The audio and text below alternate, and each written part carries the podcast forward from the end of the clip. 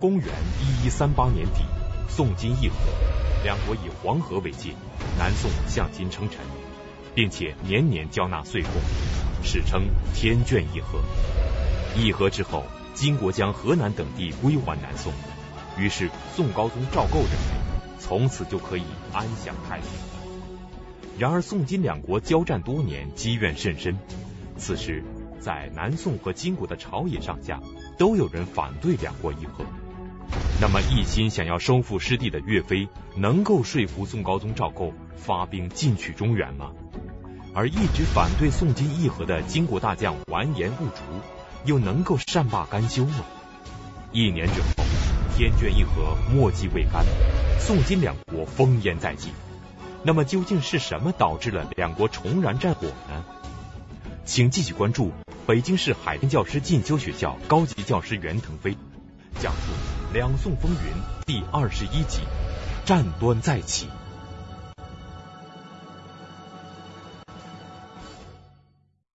上一讲啊，咱们讲宋金第一次议和，也就是按照金国的这个年号呢，就是天眷议和，在宋金两国朝廷内部都有激烈的反对。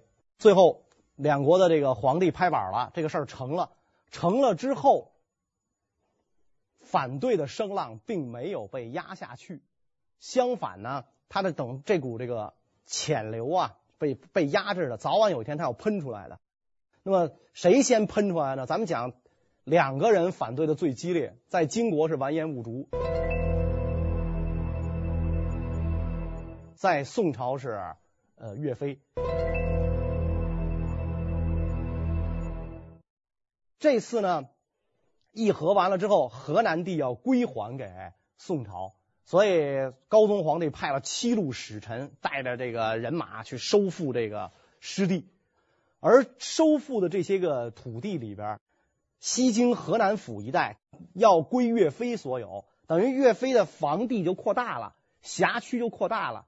辖区扩大之后，按理岳飞要给皇帝上表谢恩。结果岳飞在这个上表里边啊，有这么一段话：“臣愿定谋于全胜，期收地于两河，拓百燕云，终欲复仇而报国，事新天地，当令其嗓以称藩。”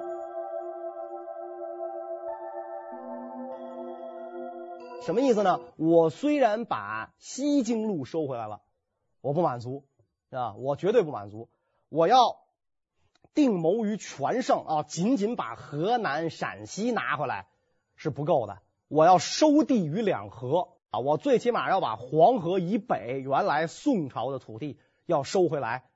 我要拓百燕云，而且呢，我要复仇，我要报国，我要让金国人向我们磕头称臣，是吧？齐嗓，嗓就是额头嘛，是吧？齐嗓以称藩，我要让他齐嗓，就是磕头。称藩，让他称臣，哎，给我这个河南地挺好，没完是吧？别以为拿这点蝇头小利就可以收买你岳爷爷，所以你给我这地儿太好了，我以这个为为基础是吧？我要出兵两河燕云，我打得你磕头给我称臣，打得你给我岁贡，这才算完。皇上一看那个岳飞这个上书，就急了是吧？你这什么意思？这是是吧？你这不是公然破坏和议吗？咱说好啊，就是河南、陕西地归还咱们，咱就不打仗了，这事儿就了了。你可倒好是吧？给我来这么一封上书，就这地儿没不算完是吧？你给我这地儿不算完，你这东西的话，这皇上看着就很很为难啊。这这岳飞怎么他就这么不能扬体圣意啊？你怎么就不能明白我什么意思啊？看来岳飞对这个事儿是坚决持反对态度的。所以呢，这事儿怎么办啊？皇上一想。呃，岳飞的这个志向远大啊，你呢不能说他的志向不对，没法公开指责。皇上拿岳飞是一点辙都没有，所以皇上对岳在这个心里边啊，对岳飞的那种恨意啊，那简直就是是吧？这君臣已经到了叫马上就要决裂的地步了。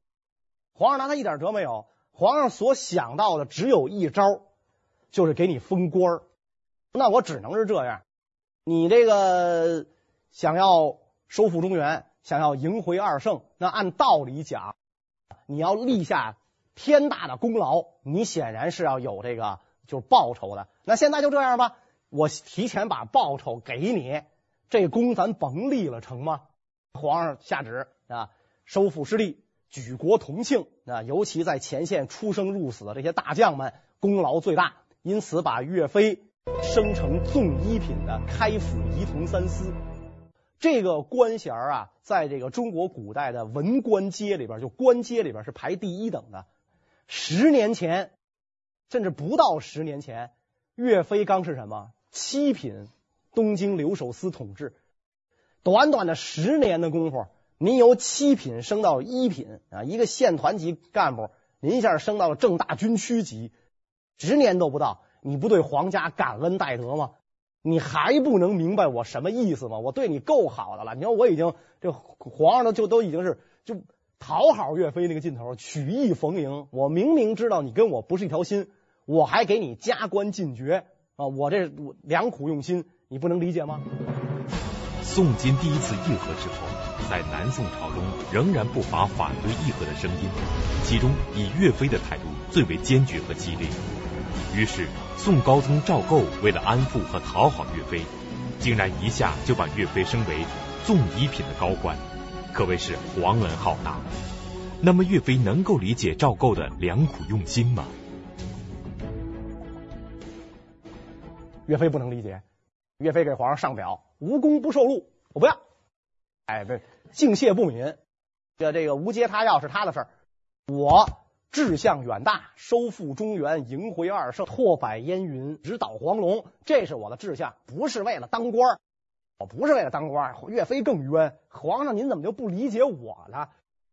君臣俩谁也不理不理解，永远踩不到一块去，是吧？没有灵犀，也也没法一点通。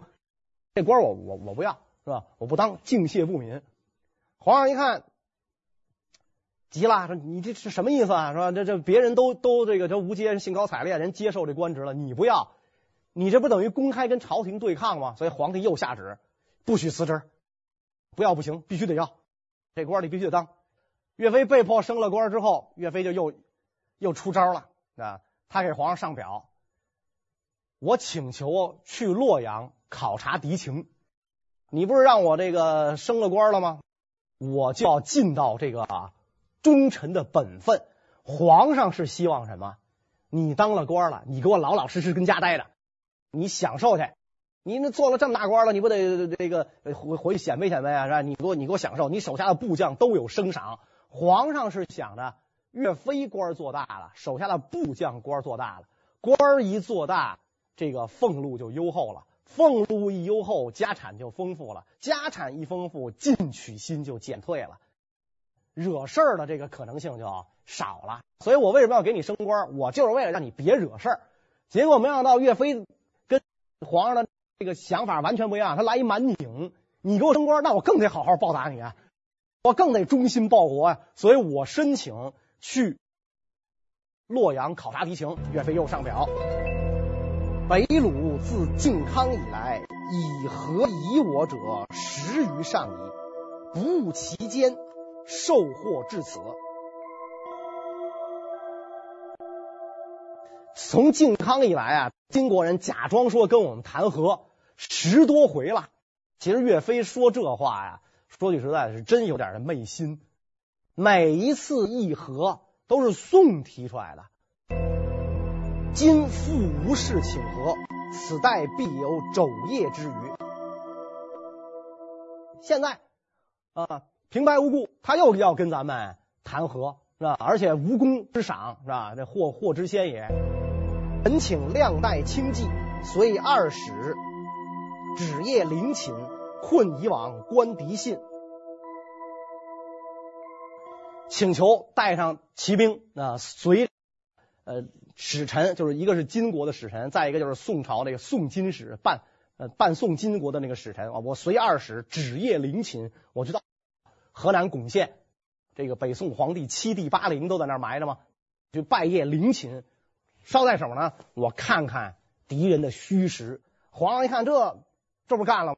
你这不是又又给了这个自取嫌疑？你给了金国人以战争的借口吗？所以皇上赶紧下旨下亲笔下御札给岳飞，不许去，这事儿绝不能去，你给我老老实实待着。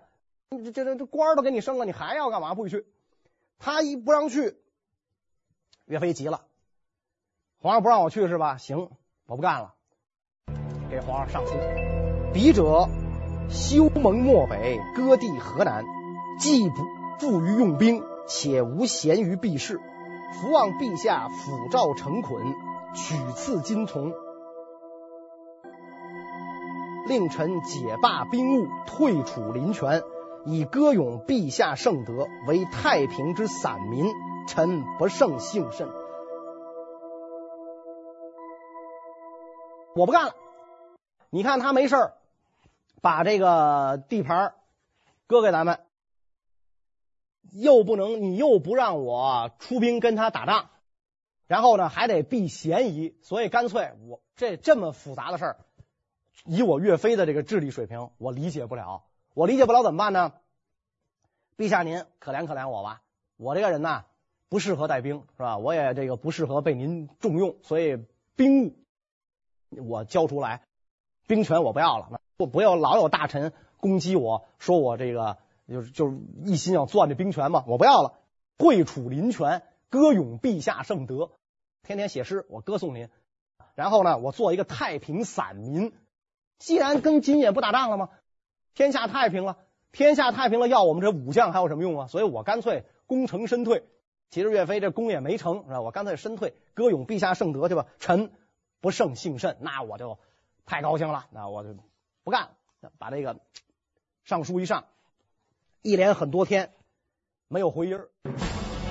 面对宋高宗赵构赐予的高官厚禄，岳飞不但拒不接受。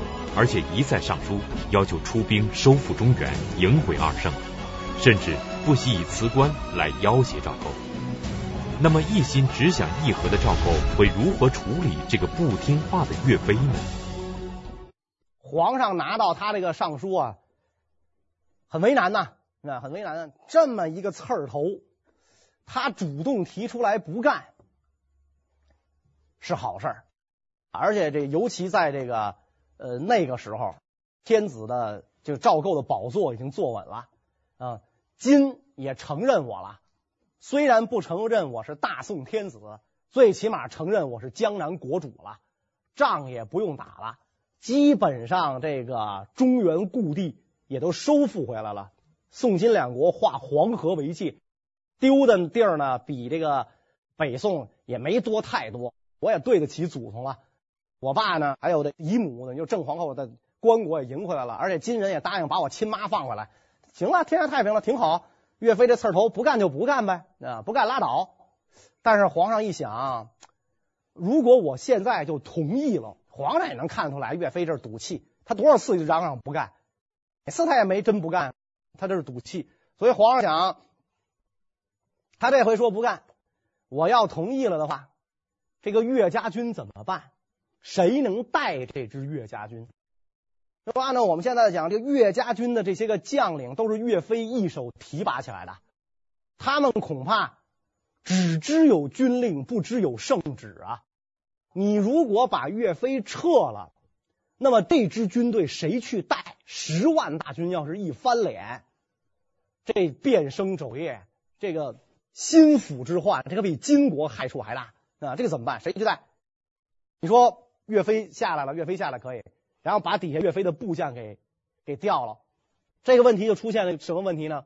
假如按照啊，比如说我们按照今天部队的编制说，是吧？你撤了岳家军的师长，师长都是岳飞的人，我把他师长撤了，那么团长还是他的人，你再把团长撤了，那营长还是他的人，你横不能一直撤到班长吧，是吧？那就是说你你说这个岳飞他同他解了兵权，他解了兵权之后，底下这帮人怎么办？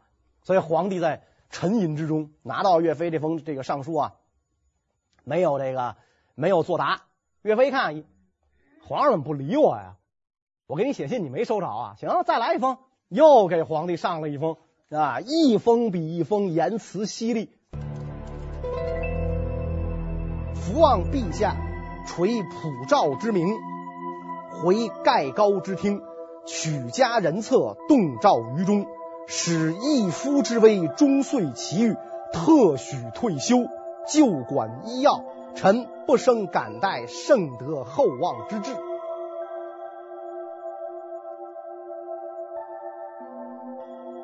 岳飞这回连这个我歌咏陛下圣德这种话都不说了。原来我还想做一个太平散民，我退处林泉，我天天写诗赞颂你，我们伟大的皇帝啊，我天天干这个。这个时候皇上看着还能，心里还舒服点。然后我上了书你不理我，岳飞这会儿这回急了。这回给皇帝上书怎么说呢？我病了，我病得很重，所以我干脆你恩准我退休吧。你才三十七岁你就退休啊？恩准我退休吧，就管医药，我就就看病去，是吧？那我不甚感激啊，陛下的圣德。人家话都说到这份上了，我恩准我恩我请求你恩准我退休，我要去看病。这宋高宗不能再装了吧？不能再不理他了吧？所以宋高宗只好这个回了他一句。这次宋高宗回了一句，不解释，不劝，跟他有跟这个岳飞说不清，他也不可能理解皇帝的这个这份心思啊。所以高宗皇帝几个大字：所请一不允。你上表要求辞职，我不同意。岳飞这一次又挑战朝廷，因为朝廷不按他的意图来，我不让议和，你要议和，议和完了之后，我想趁势一鼓作劲儿，我把这个金金国给消灭，我把这失地全收回，连这个太祖太宗都没收回来，幽云十六州我也收回来，你又不同意，所以我就这个不干啊，挑战朝廷，结果没成功，皇上一句话把他打发了，所请一不允啊，你你想辞职没门啊，不同意。岳飞失败了。虽然岳飞一再上书要求出兵收复中原，甚至不惜以辞官来要挟，但是王命难违。面对宋高宗赵构的一句“所请亦不允”，岳飞这次反对议和的行动，最后也只能以失败而告终。宋金议和看来也会正常的进行下去。然而就在此时，一个金国人站了出来，他一手撕毁了两国的议和盟约。那么这个人是谁呢？他为什么要挑起两国之间的战争？岳飞是失败了，完颜兀术成功了，把这牌啊重新洗了一遍，整个这个大翻牌了。完颜兀术为什么成功呢？前面咱讲，完颜兀术本来是一个激烈的主战派啊。太祖皇帝第四子，大金第一名将，骁武平陵，本来是激烈的主战派，结果黄天荡一战呢，把他吓惨了，哭了好几回啊。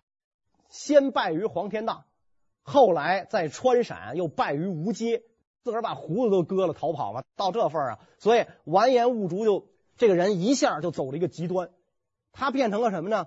原来。宋朝是一只小耗子，一拳我就能砸死他。这个鄙视宋朝如鼠，现在有点畏宋朝如虎。哎，这宋朝太不得了了，这可不好弄。所以完颜兀术本来是坚定的主战派，现在就开始倾向于主和，但是他主和是有条件的。他跟完颜昌不一样，完颜昌完全是出于私心。我主和的目的是为了让宋朝得我。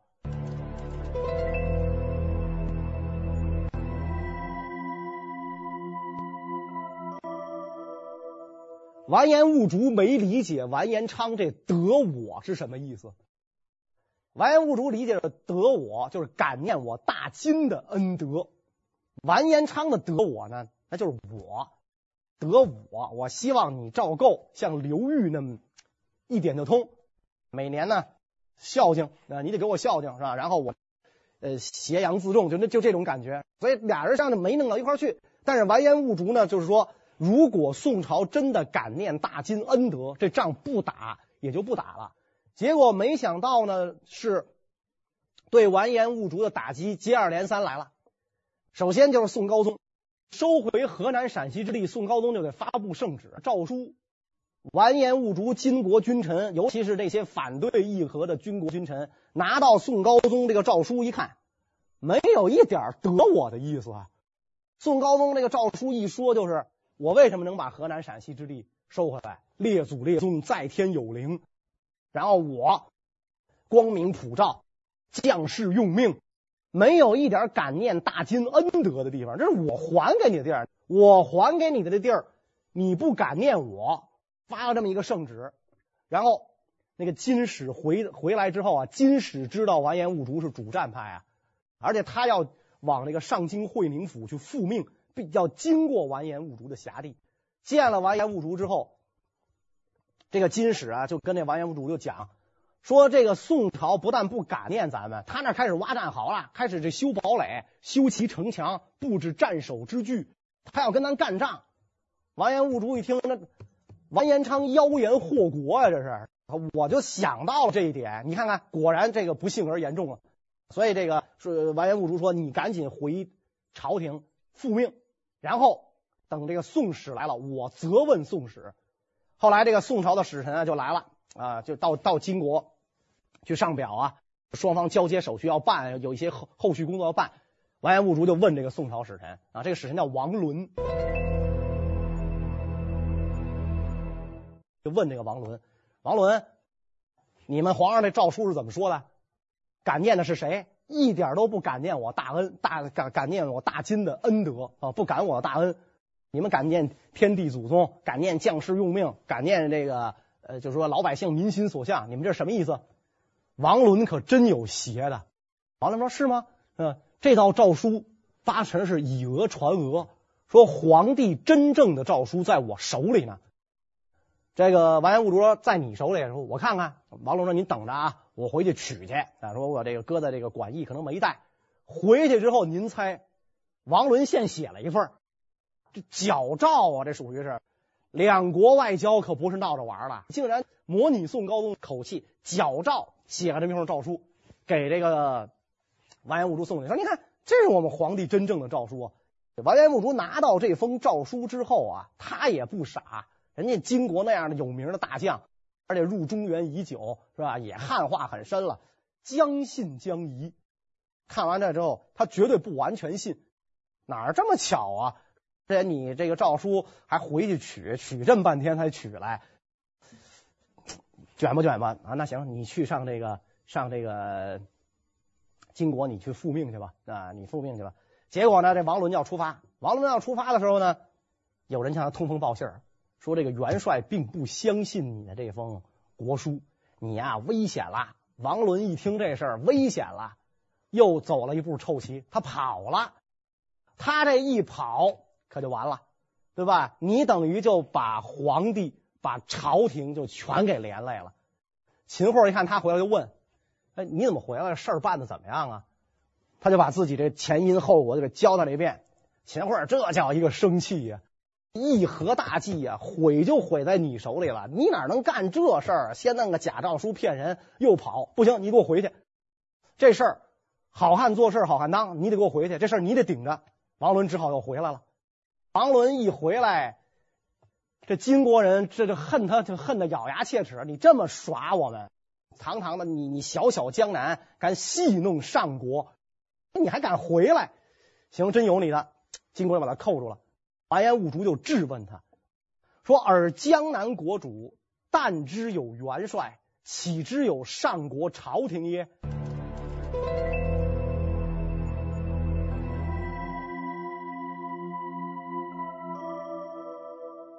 你们江南国主，你们赵构，但知有元帅，这个元帅指的就是完颜昌，因为金国的最高军事指挥机关叫元帅府。元帅府的正长官叫都元帅，完颜昌是这个呃都元帅，完颜兀术是左副元帅啊，比他低，所以就说你但知有元帅，你只知道跟完颜昌搞这个幕后交易，岂知有上国朝廷耶？你难道不知道我们国家也有朝廷吗？我们皇上在啊，熹宗皇帝当金熹宗皇帝当时在啊，你什么意思？你看不起我们皇上？你跟那个完颜昌交结？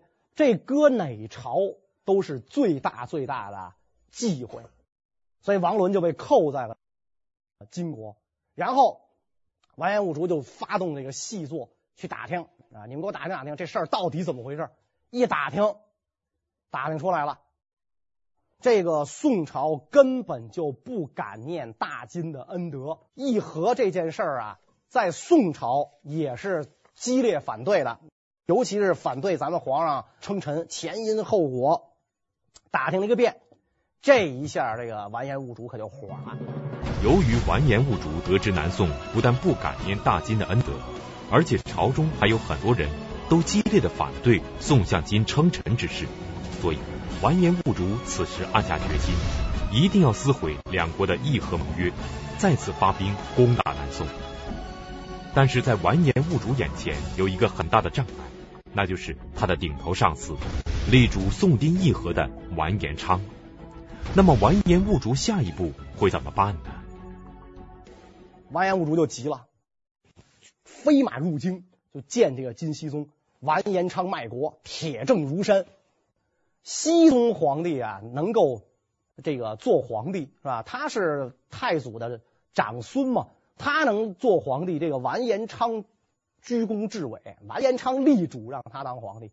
完颜昌为什么让他当皇帝？一个重要原因就是小孩好护呢。他才二十二十出点头嘛，又没打过仗，生长于这个深宫之中。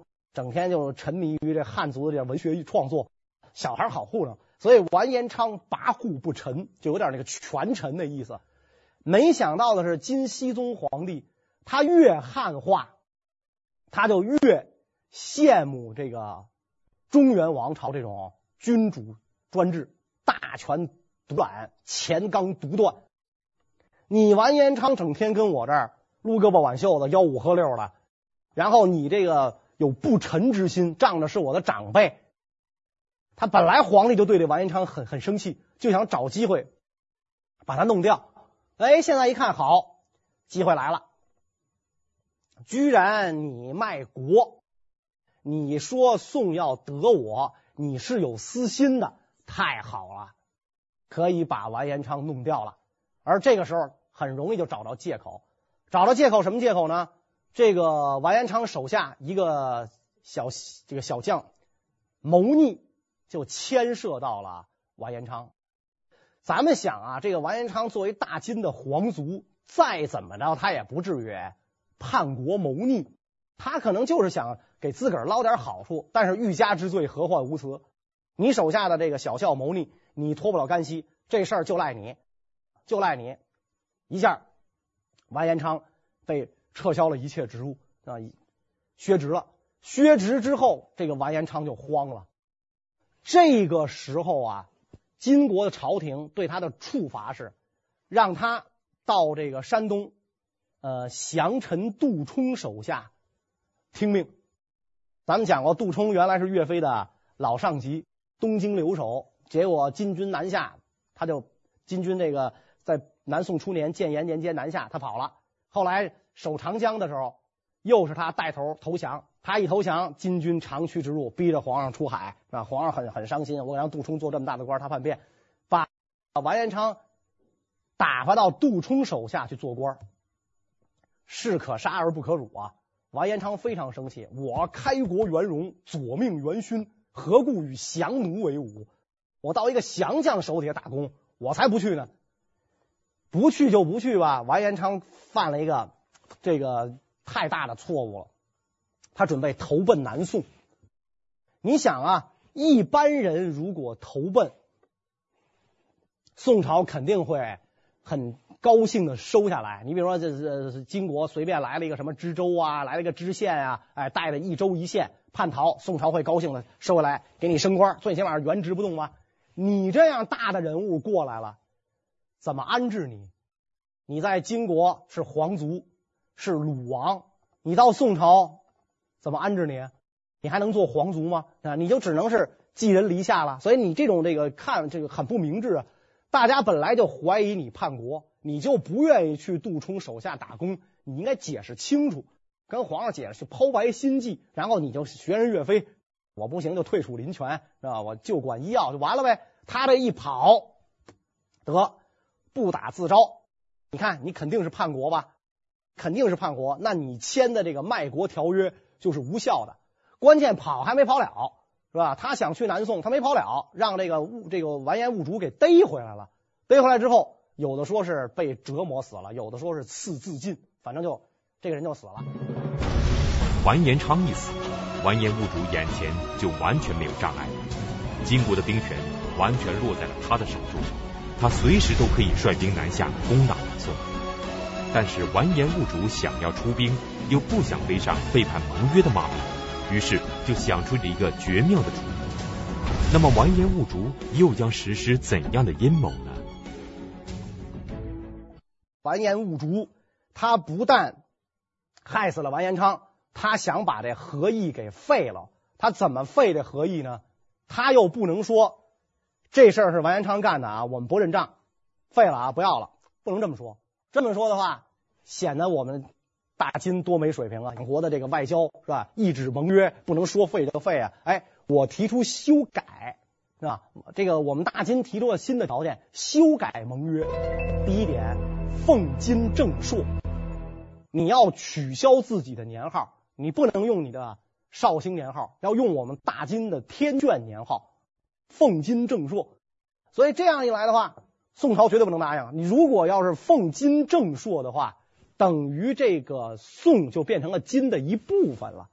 咱们呃前期讲的时候，咱们强调过这问题，在中国古代表示臣服的最明显的标志就是奉正朔嘛。第二，每年进贡三千两黄金。我们知道中国其实是一个贵重金属极其缺乏的国家，所以中国古代的这个货币主要是铜钱、铁钱。你看欧洲，它用金币、银币，咱们只能用铜钱、铁钱，因为中国的贵重金属缺乏，我们是贫金国。那马可波罗行记一写，中国到处是黄金，那可能因为他外行啊。大汗的宫殿是拿黄金盖的，那他妈琉璃瓦嘛，那怎么能是黄金？外行。中国的古代的贵重金属的这个进口是从日本进口，尤其白银的进口是从日本进口。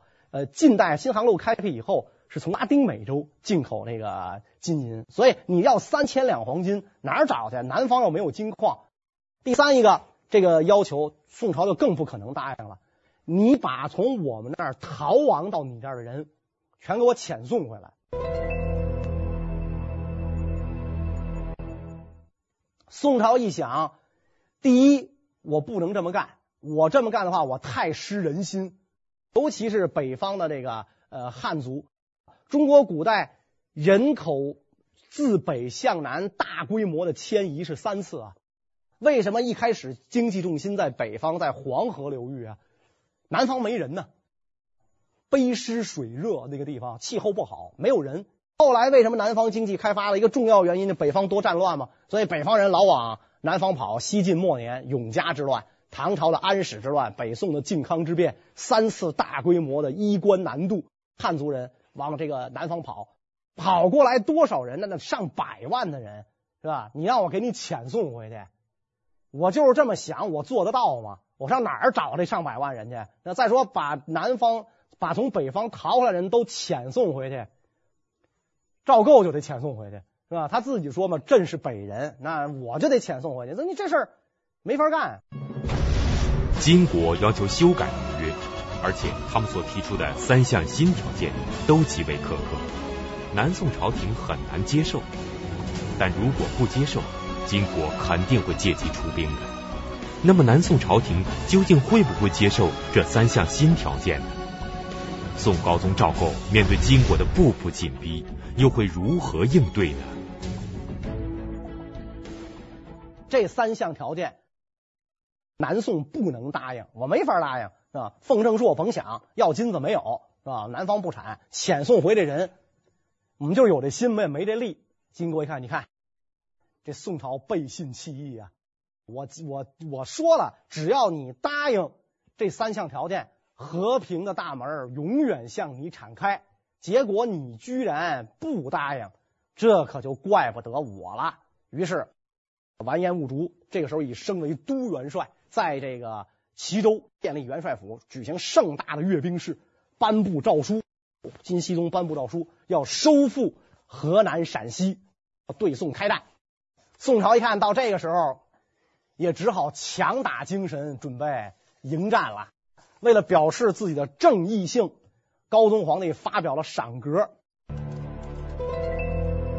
误竹不到，枪杀其书；举兵无名，守为乱阶。先骂这个完颜兀竹啊，要没有你的话，这合议就成了。你啊不到，把你叔叔完颜昌给害死了，然后你还出兵打我们。将帅军民有能擒杀兀竹者，现任节度使以上，授以书柄；未至节度使以上，授以节使。官高者处使相，现统兵者仍宣抚使。余人仍赐银绢五万匹两，田一千顷，地一区。谁要是能逮着完颜兀竹，擒杀都行。如果你现在官居节度使了，像岳飞啊、吴阶啊、韩世忠啊这些人，你已经做到节度使了，授以书柄，授枢密使这样的高官啊。因为这个宋朝枢密使向来是文官担任嘛，连副使都不能是武将。现在打破常规，只要能逮到完颜兀竹的，授枢密使。